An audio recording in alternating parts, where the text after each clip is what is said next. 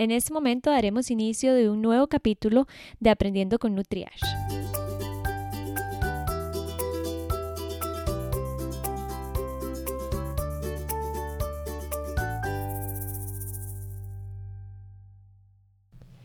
El bullying es un problema real en las escuelas de nuestro país y de todo el mundo, sin importar el tamaño de la institución, la diversidad actual cultural o el nivel socioeconómico de los estudiantes.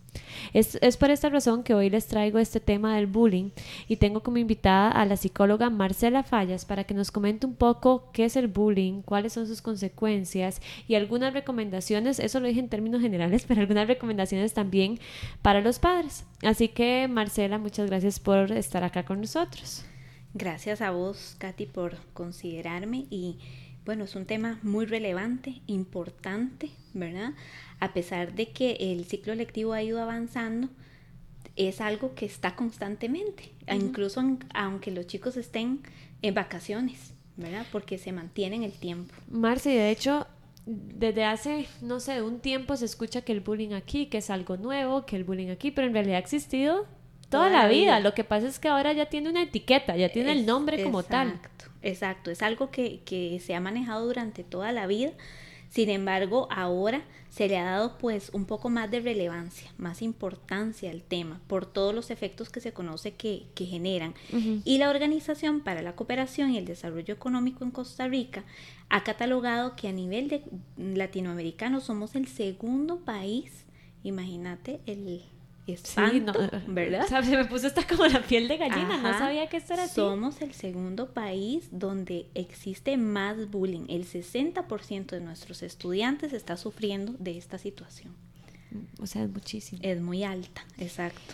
Este, ¿por qué empieza? Bueno, hablemos sobre, no sé con qué querés empezar más bien vos. Eh, si iniciamos, ¿qué es el bullying o las consecuencias o algunos mitos del bullying que también me mencionaste? Si querés empezamos por los mitos. Ok, bueno, igual es importante tener claro que bullying no es solamente la parte física, ¿verdad? Sino que existe un bullying cibernético, un bullying psicológico, ¿verdad? Que tiene que ver con toda la parte verbal y demás. Entonces es mucho más amplio que golpes, ¿verdad? O que aspectos físicos. Eso es lo primero que tenemos que tener en cuenta. Luego, en cuanto a mitos, tenemos varios. El primero de ellos es que el bullying es un conflicto. Eso es lo que la gente ha querido decir. Como un conflicto, físico entre chicos o un pleito. No, es un conflicto nada más. Déjalos que luego se arreglan. ¿verdad? es de niños. Es de niños o es de jóvenes o es de adolescentes. Pero en realidad el bullying es violencia, ¿verdad? Y no es un aspecto puntual, sino que es algo que es repetitivo y que es incluso premeditado. ¿verdad? Entonces, ese es el primer mito que existe. En realidad no es un conflicto. Por otra parte, se nos dice que es cosa de chicos, entonces forma parte de las etapas del desarrollo, dicen, esa es la etapa en la que están. Déjalo para que madure o déjalo para ah, que aprenda. Correcto, y eso no es así, así no funciona, o sea, el que exista bullying no es parte de las etapas ni del desarrollo ni del crecimiento de ningún ser humano. Y no hay que verlo normal. No, exacto, ¿verdad? Eh, otros papás también incluso, o gente fuera, escuchamos decir que los prepara para que la vida. lo que te decía, que, los, madura, que los hace fuertes, exacto. Y eso no es así, más bien la violencia genera un trauma y esto no nos ayuda ni a formar carácter, ni a generar personas seguras, ni con habilidades para enfrentarse a la vida. Ok. Por otra parte, también dicen, ah, es que le hacen bullying porque tiene baja autoestima, ¿verdad? Y es un error terrible, porque la baja autoestima más bien se convierte en una causa por la, todo lo que le una han consecuencia del bullying más bien okay. ¿verdad? todo el daño que le han generado a esa persona hace que esa persona se sienta insegura se sienta con una baja autoestima no se no se reconozca no tenga valía Marce, entonces, porque a mí me gustaría relacionar en algún momento, vos me dirás si ese es el momento, pero yo he visto aquí en consulta muchísimos niños que tienen algún un sobrepeso, una obesidad, o ni siquiera pueden ser niños más bien muy delgaditos, que es que les que llegan aquí a la consulta sintiéndose mal con su cuerpo porque los molestan de, ay, me dijeron en la escuela tal o me dijeron en la escuela tal. Y esto más bien puede llevarlos a un trastorno, a un riesgo del trastorno de alimentación. De hecho, conozco casos de niños este, que, el, que el bullying los ha llevado bajo autoestima, a verse mal, a no querer su cuerpo, y eso los ha llevado a un trastorno de alimentación o a tiempo de detectar y luego uno lo detecta y más bien lo mejora. Claro, ¿verdad? Igual pasa con chicos que son también muy altos o muy bajitos. ¿verdad? es que no es solo de peso, Entonces, todo lo físico. Exacto, todo lo físico. Y a veces incluso, ¿verdad? Genera que el chico quiera comer de más porque es pequeño y cree que comiendo va, a, seguir creciendo, ¿verdad? O el que es muy grandote, entonces cree que más bien deja de comer para evitar crecer más. ¿Verdad? No es solamente el verse gordo o delgado, ¿verdad? Es sino esa percepción y todo lo que está en torno. Los comentarios que hacen los compañeros, mira, es que porque ese pantalón te queda tan tallado, o sea, cosas que a veces la gente puede denotar como aspectos sencillos o sin malicia, pero que al final la persona los percibe de una forma que hiere y que afecta. Sí, de hecho, nunca cuento nada personal, pero aquí creo que es parte para que vean lo que puede afectar realmente el bullying. Me acuerdo en el colegio que a mí me decían, vacilando entre comillas, gordita, porque los que me conocen saben que tengo contextura muy delgada. Ah. Pero entonces me decían gordita y gordita y terminando el colegio yo inicié un trastorno de alimentación. Entonces también por eso es que yo muchas veces digo, que es que ese gordita, por más que fuera de cariño, o que, que no es de cariño, por supuesto, pero el que no lo ven con malicia y tal vez una profesora dice, no, lo está diciendo por molestar o algo, es una broma, tiene su consecuencia. Hay un trasfondo. Hay un trasfondo muy Y el poder que tienen las palabras. ¿verdad? Porque bueno, eso es un aspecto muy muy importante y, y de los del cual hablamos mucho los psicólogos, ¿verdad? Pero las palabras tienen un poder preponderante y fundamental en la vida de todo ser humano, ¿verdad? Y la forma en que yo percibo eso, obviamente, va a calar más o no en, cada, la persona, ¿verdad? Marce, ¿qué otro mito se escucha? Sí, tenemos también que es un tema de buenos y malos. En realidad no existe personas así, buenas o malas, o no es que una broma sea buena y otra broma sea mala si nosotros lo hacemos es como si lo estuviéramos justificando, ¿verdad? Claro. Justificamos y polarizamos esa situación. También por otra parte se dice que los el bullying es solo los golpes y como les decía al inicio, no solamente son los golpes y obviamente las secuelas que genera el bullying son principalmente a nivel emocional y psicológico. Que ahí, ahí es donde se conecta que vos decís el poder de las palabras. Correcto. ¿Verdad? Y genera un efecto incluso cuatro décadas después. Entonces imagínate que probablemente vos tengas en tu consulta, ¿verdad? De alimentación, personas de hace cuatro décadas que vienen arrastrando un problema de alimentación por un bullying que sufrieron. Desde chiquititos. Eh, de pequeños. Por eso es que yo digo, y aquí voy a hacer una pausa, pero es por eso que yo digo tanto que la alimentación no se puede llevar muchas veces sin psicología. O sea, van de la mano, eh, o sea, cambios en hábitos de alimentación. En su gran mayoría de los casos se ocupa un psicólogo a la par. Se debe hacer un trabajo interdisciplinar. Exactamente. ¿Verdad? Por otra parte, también nos dicen que no hay que hacer caso, que hay que ignorarlo. Y bueno, si nosotros lo silenciamos es como que lo estamos aprobando, ¿verdad? Lo aprobamos, lo apoyamos. Entonces va a aumentar, por ende, el poder de la persona agresora. Okay. Entonces ahí debemos de tener mucho cuidado. Y el otro mito es, es que lo inventa. Lo que quiere el chico es llamar la atención y mucho ojo con esto, ¿verdad? O sea, debemos aprender a creer en lo que nos está diciendo esa persona, a no ignorarlo y, y a no creer que lo que está haciendo es llamar la atención.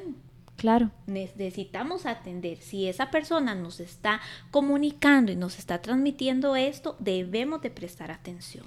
Y aunque muchas veces, Marcia, ahí ayúdame un poco, pero muchas veces uno piensa que es que, ay, el niño exagera o no sé, pero ya por más que lo haya comentado una vez, indaguemos un poquito, o sea, nada cuesta. Si exageró, exageró, pero es mejor indagar. Exacto, hay que indagar. Y entonces, bueno, aquí eso, esa indagación se relaciona eh, con los requisitos que tenemos que tener presentes para poder determinar si algo es bullying o no. Y hay cuatro aspectos fundamentales. El primero de ellos es que es algo intencional, ¿verdad? La persona que lo ejecuta tiene un deseo real de causarle daño a esa persona, de hacerle pasar un mal rato, ¿verdad? Como decimos. Marce, y eso pasa en niños. o sea, yo sé que... no, vamos a ver, yo sé que el bullying pasa en niños, pero qué difícil creer que lo hagan con maldad, ¿verdad? Y uno sabe que sí, los niños pueden ser crueles. Pero si yo me pienso, ay, qué mal está la sociedad. No sé, como que me deja como, no sé, me lastima saber que, que así actúan. Exacto, y tiene mucho que ver incluso, ¿verdad? Con un asunto hasta de valores, de la forma en que permitimos que los chicos incluso nos tratan a nosotros como papás. Claro. Sí, porque, porque a veces desde casa, de por qué. desde casa, a veces escuchamos a papás que les dicen a sus chicos, no coma eso porque se va a poner muy gordo, no haga esto, no haga lo otro, ¿verdad? Y hay una serie de cosas ahí que vamos generando y entonces los chicos observan que el compañerito se está comiendo las mismas golosinas que a él la mamá le dijo que lo iban a poner gordo y entonces, lo empieza a reproducir, claro, ¿verdad? exacto hay que tener mucho cuidado. Los niños aprenden por el ejemplo, ¿cierto? Exacto, somos modelos completamente. Luego tenemos que es una desigualdad de poder, es decir, que quien está agrediendo o el agresor en este caso puede ser una persona que es mayor, que es más grande, que es más fuerte o que se alía, ¿verdad? Hace una coalición con otro grupo de chicos y entonces obviamente están un, en un lugar de ventaja, la otra persona en una posición de desventaja y tiene obviamente menos recursos para poderse defender. Okay. El tercer aspecto es que se mantiene en el tiempo. No es un caso aislado, porque puede ser que hoy vos me digas a mí, Marce, vieras que con esa ropa te ves más gorda. No sé, ¿verdad? Pero puede ser que eso fuera una situación aislada que como compañera vos me dices. Ajá. ¿Ok? Y pasó. Y ya fue un comentario. fue un comentario. Fuera de lugar, gracias por nada, pero fue solo una vez. Ajá. Pero lo que sucede con el bullying es algo que se mantiene, se repite, es estable en el tiempo, es repetitivo, es continuo. Ok. Y el cuarto aspecto, se da entre pares iguales. Entonces, quiere decir que el bullying únicamente se da a nivel estudiantil. Ok. Aquí hay que hacer esa diferenciación porque hay gente que interpreta que el bullying se da en el entorno laboral. El entorno laboral lo que se da es moving o acoso laboral. Sí, son dos términos son diferentes. Cosas distintas. eso no lo sabía. De hecho, yo te iba a preguntar, ¿existe el bullying en el trabajo? Ajá. Que dicho que me lo aclaraste. Son distintas, ¿verdad? Ok. Si querés podemos entonces seguir con cinco señales que papás podemos tener presentes para identificar. Para identificar. Ok, excelente. Ok, la primera de ellas es que el chico se nos enferma sin ninguna explicación. de que no quiere ir a la escuela como mamita, hoy me siento Me duele la pancita, me duele, la, cabeza. correcto, ¿verdad? Hay síntomas físicos, náuseas, mareos, hay chicos que presentan tics nerviosos, em, empiezan a perder el apetito, por ejemplo, o más bien por el contrario, hay mucha ansiedad. Y entonces vemos que el niño come, come, come y, y no, se, no se siente satisfecho nunca. ¿verdad? Entonces son síntomas que antes no observábamos en los chicos y ahora sí están presentes. Okay. Entonces ahí, ojito. Como la excusa de no ir al colegio, en otras palabras. Hay excusas. Mucho sueño, ¿verdad? O incluso eh, chicos que no pueden dormir y nunca nos había pasado eso. Se dormían tranquilos, pasaban bien la noche, entonces resulta que ahora se empiezan a despertar o que no se quieren dormir, les cuesta conciliar el sueño. Okay. Seguimos con el otro. El otro es que se muestra introvertido o irritable. Y eso era un comportamiento que tampoco era habitual. Eso me han dicho muchos padres muchas veces porque me dicen, por ejemplo, es que un momento a otro ya se enoja por todo. Ajá. O ya no habla. Aquí tenemos que empezar a observar hay situaciones a nivel de crecimiento y desarrollo, ¿verdad? debido a las etapas que pasamos todo ser humano, que podemos tener algunas conductas distintas, Por ejemplo, como cuando de la en la adolescencia. Exacto, todo este periodo del no retorno, ¿verdad? Donde ya el chico entra en esa etapa, ¿verdad? de, de, encontrarse, de identidad y demás, que obviamente nos genera que a veces respondan feo, y otras características. Pero sí este es algo que se sale de esta situación, hay que prestarle muchísima atención, ¿verdad? Porque puede ser que más bien también se vea muy triste. Que le preguntamos si todo está bien y nos dice que sí, todo está perfecto, pero en realidad sus gestos nos demuestran que no anda todo tan bien. Ok, el tercero es el bajo rendimiento Marce, antes de que sigas con este, te voy a hacer, para eso es importante siempre conocer al, al niño, ¿verdad? Porque al rato los papás han trabajado por mucho tiempo y como que no saben, ah, mira, no me había prestado atención que se queja siempre cuando hace tarea. No sé, cosas así. Pero entonces es importante que los padres, aunque no estén pasando por una situación de bullying o no sospechen de bullying, siempre sepan cómo es su hijo, cómo actúa, y si no pasan mucho tiempo trabajando, que le pregunten al cuidador, etcétera, pero es importante, hasta la misma profesora estarle preguntando. Exacto, y eso lo vamos a ver ahora en las estrategias. Ok. Entonces, bueno, les decía que hay un bajo rendimiento académico en algunos casos, entonces puede ser que empiece a olvidar tareas si no era un chico que olvidaba hacer tareas o que ya no está motivado por ir a clases, ¿verdad? Y antes ir a clases era le encantaba, ¿verdad? Entonces, mucho ojo con esto, prestemos atención, son alertas, son alertas, son banderitas rojas, les digo yo a los papás, ¿verdad? Que tenemos que tener presentes. Ok. Otro aspecto es que se aísla, entonces se empiezan a convertir en solitarios, quieren llegar a casa y se encierran en el cuarto, eh, no quieren hablar con nadie, si le decimos que invite a un compañero tampoco le interesa, no quiere salir a jugar, a veces quieren pegarse solo a los videojuegos o videojuegos incluso donde no tengan interacción porque ahora con tanto juego en línea ellos buscan estar conectados con sus amigos y en estos momentos pueden evitarlos. Marce, eh, el aislamiento puede ser, no sé, que el aislamiento sea a nivel académico en institución, pero en la familia no. O sea, puede ser que no se aísle en la familia, pero sí en el colegio o no. Usualmente es un aislamiento generalizado. Sí, tiende a haber algún foco, ¿verdad? No puede ser que no sea total en casa, pero sí va a haber algo que nosotros lo notemos más tristes, porque principalmente puede ser que no notemos que está aislado, llegue y come con nosotros, se sienta a la mesa, nos platica, pero lo notamos más triste. ¿Verdad? Entonces pueden estar presentes unas u otras señales. Y el, la última señal es que aparecen a veces señales físicas, como les decía, no es que esta sea la tónica, pero cuando hay un bullying que involucra aspectos físicos, podemos observar algún moretón, alguna lesión, entonces debemos estar atentos a si esto llega a ocurrir o, observamos que nuestros chicos llegan con alguna lesión este, o golpe en su cuerpo. Ok. ¿Verdad?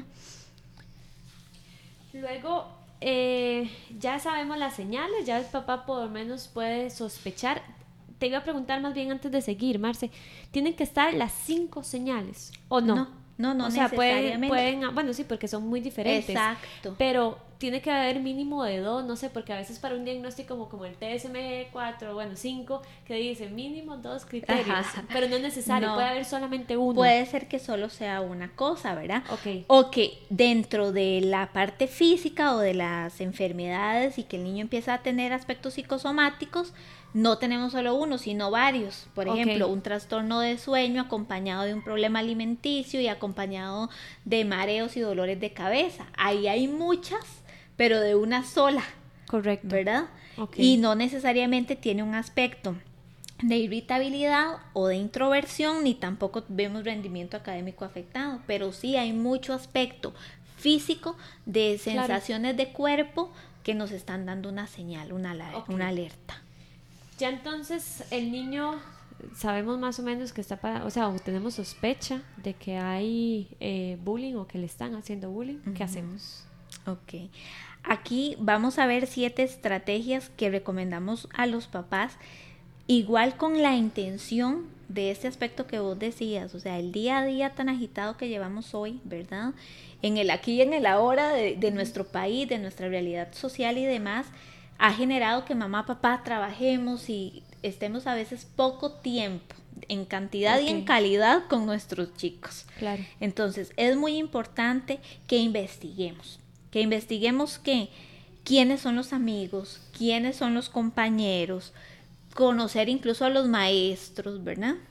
Entonces, investiguemos como papás, no necesitamos grandes cantidades de tiempo para darnos cuenta quiénes son los amigos de nuestros hijos.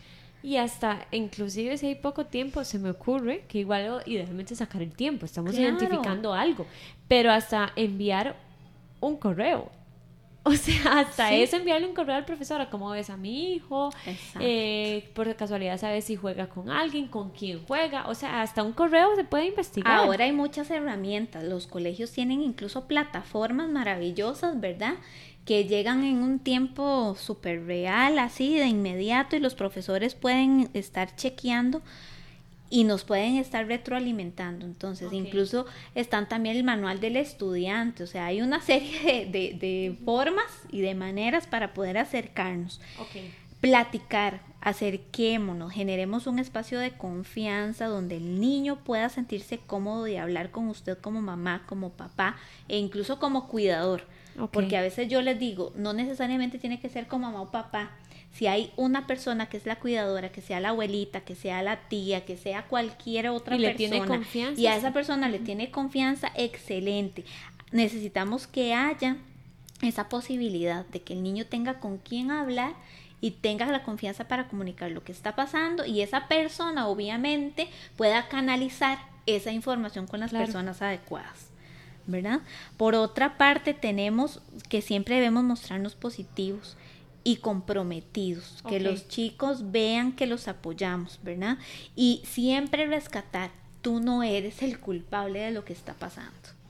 Porque muy, muy, muy común escuchar que... Es que me lo merezco. Sí, es mi culpa. Es mi culpa. Es mi culpa. Es que sí, ellos tenían razón porque yo soy un torpe yo soy un gordito, yo soy muy alto. Exacto, yo soy un enano, por eso entonces me dicen así. Entonces, todo eso este, genera mucha culpabilidad y el niño no es culpable de que esto esté sucediendo. Ok. También debemos de tener presente que la situación no se resuelve diciéndole a nuestros chicos que se defiendan. Ok. ¿Verdad? Sí, como si le pega, pégale de vuelta. Devuélvale, ¿verdad? Entonces, tenemos que tener muchísimo cuidado en lo que decimos, en cómo lo decimos, en hay formas de defenderse y las palabras a veces son más poderosas Nuevamente que otra el poder de la palabra. Correcto. Entonces debemos de instruir a nuestros chicos a que tengan habilidades y que tengan estrategias y que tengan las competencias adecuadas en otras áreas de la vida para que puedan defenderse. Ok. Además, podemos practicar formas de respuesta. Yo les digo a los papás que a veces cuando pasan estas situaciones aprovechen el momento, o sea, ok, vos hiciste eso, te quedaste callado por decir algo, ¿qué otra cosa hubieras podido hacer? Y empecemos a generar un roleplay o hacer otro tipo de actividad en casa, dramatizarla y entonces el niño empiece a observar qué otras formas de solución podemos encontrar. Claro, ok. ¿Qué más? Bueno, em, contactar obviamente al centro educativo. Debemos reportar lo que está sucediendo. Hay muchos papás que dicen yo no lo reporto porque puede ser que sea ideas de mis hijos, esto no debe ser real, en el colegio no se da el bullying, ¿verdad? Es un centro educativo que está en contra de esto. No importa, mamá, papá, repórtelo, ¿verdad? Es indispensable. Y obviamente pues buscar ayuda en caso de que consideremos que no tenemos las herramientas para poder enfrentar la situación, porque debemos enfrentarlo de una forma asertiva y por ende también oportuna. Marce, entonces la importancia obviamente del psicólogo. Claro, ¿verdad? Que es el profesional encargado de trabajar esto. Sí, mm. primordialmente. Ok. ¿Verdad? Marce, ¿hay algo que uno pueda hacer para prevenir el bullying? Uno como adulto. Sí, como papás y mamás, como cuidadores y demás, y educadores en general, tenemos ciertas pautas, ¿verdad? Preventivas. Sin embargo, todos estamos expuestos en algún momento de la vida a sufrirlo. ¿verdad? Vos diste tu ejemplo particular. Si no es como que, ah, mira, yo como papá hice esto y, nunca le va a pasar a, mi hijo. No, exactamente, ¿verdad? Pero sí podemos empoderarles y darles herramientas, porque igualmente hay chicos que sufren bullying y lo saben canalizar muy bien, porque a nivel de inteligencia emocional y a nivel de funciones ejecutivas están muy empoderados. Entonces, la afectación es mínima.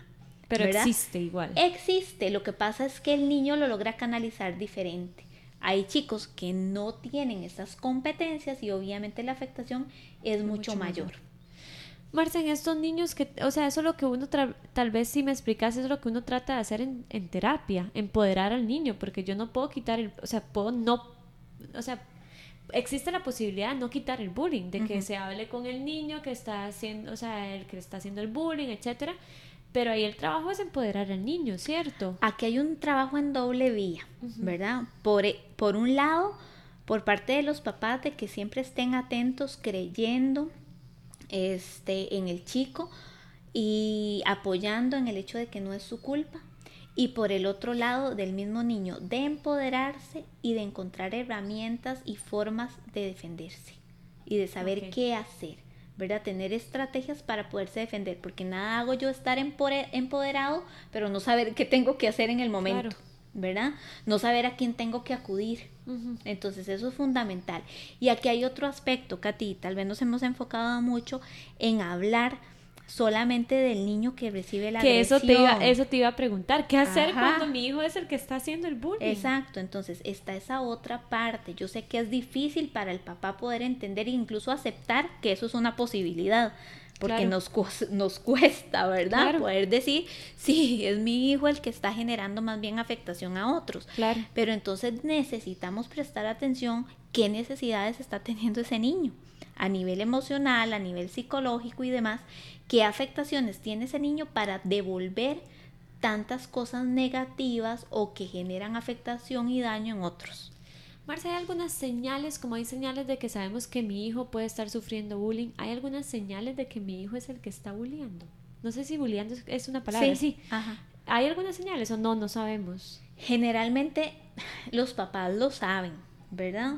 Por la forma en que el niño se comporta, por la forma en que se expresa de sus compañeros o de sus amigos, porque cuando lo invita a casa siempre utiliza cierta terminología para relacionarse o para eh, expresarse de alguien.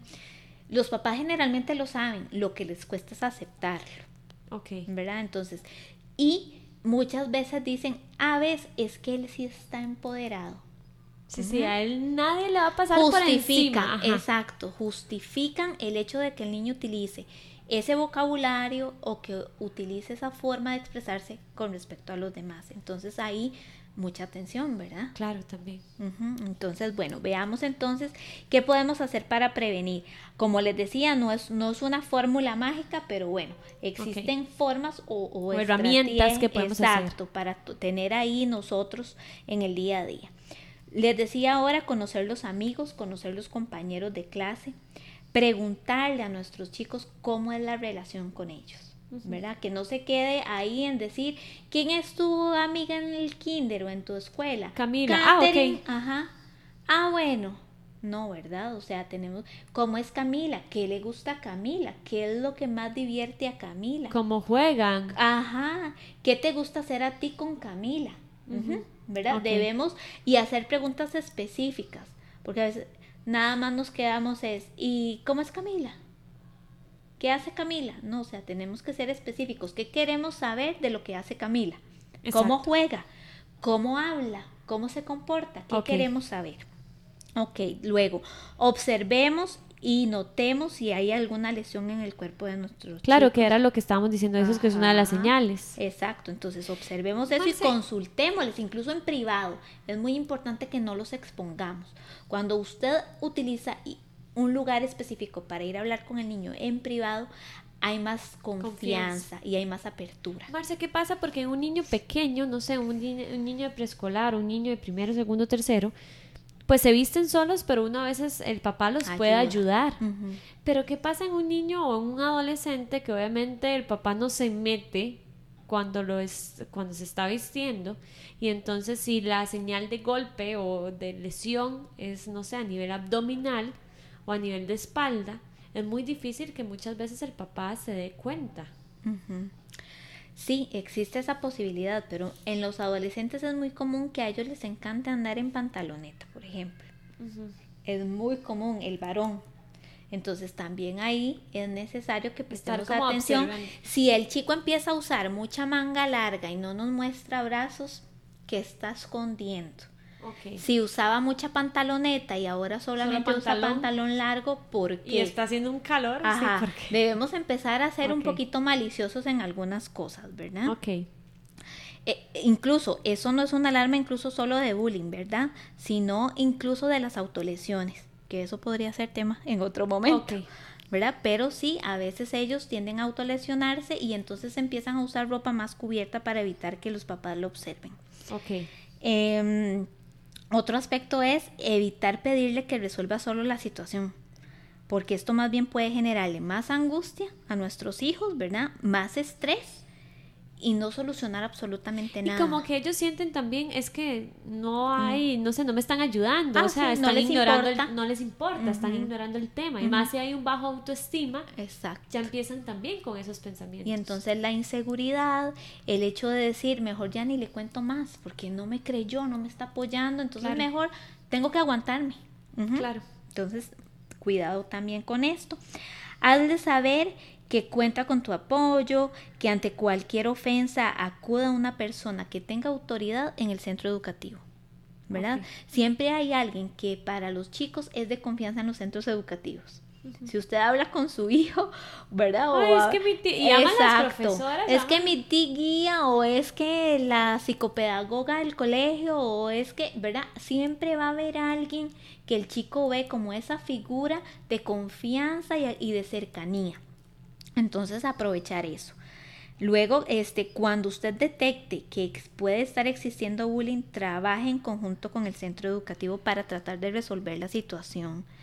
¿Verdad? Si usted como papá o mamá tiene la posibilidad de buscar la intervención de un tercero, sea un psicólogo, obviamente es mejor y que esa persona le ayude a canalizar con el centro educativo. Claro. Por otra parte, este, mantenerse informado de qué está haciendo el centro educativo.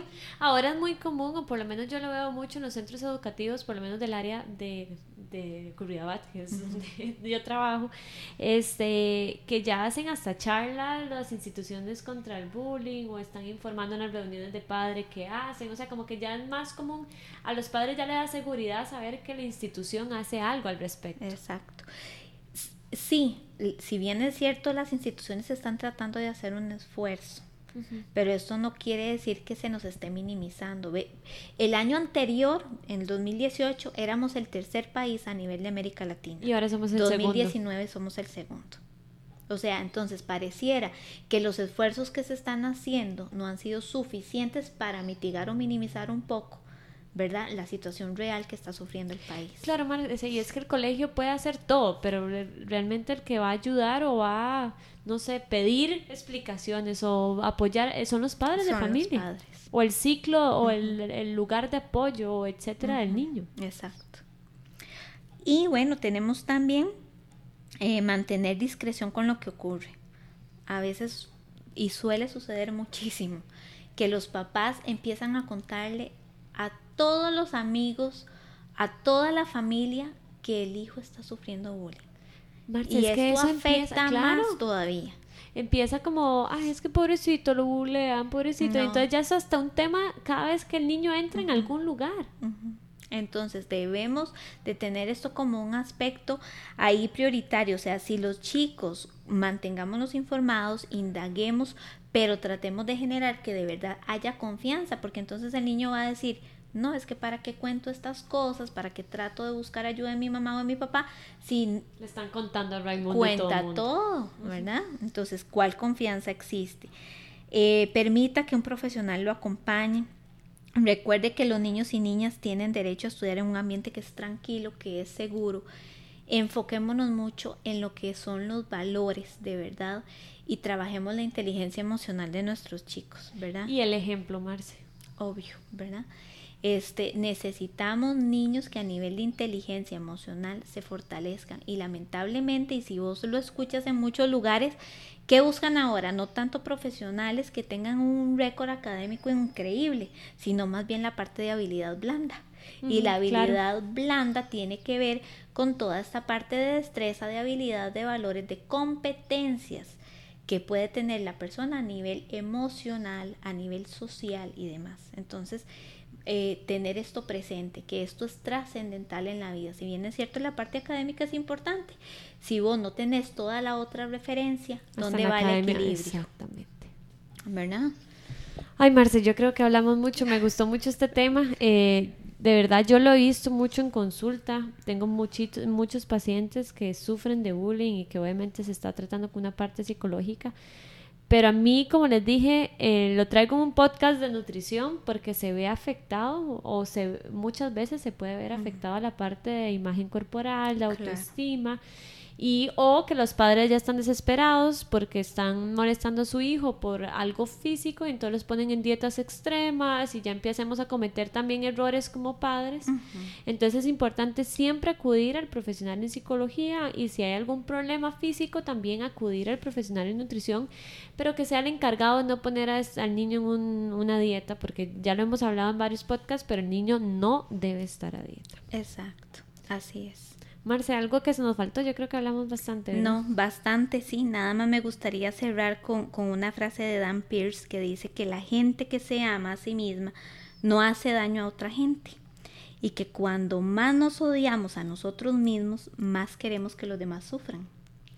Entonces, la importancia del cariño y el amor propio. Exacto, entonces necesitamos trabajar muchísimo en este aspecto, en el tanto yo me ame a mí misma, voy a poder amar a los demás, voy a poder proyectar eso a los demás. Entonces, trabajemos en eso. Marce, me dejaste un tema para la próxima vez que te invite. ¿Cómo fomentar el amor propio en los niños? Ok. Así que para irlo preparando. Perfecto. Muchas gracias, Marce, y nos oímos en el próximo episodio del podcast. Gracias. Un placer. Chao.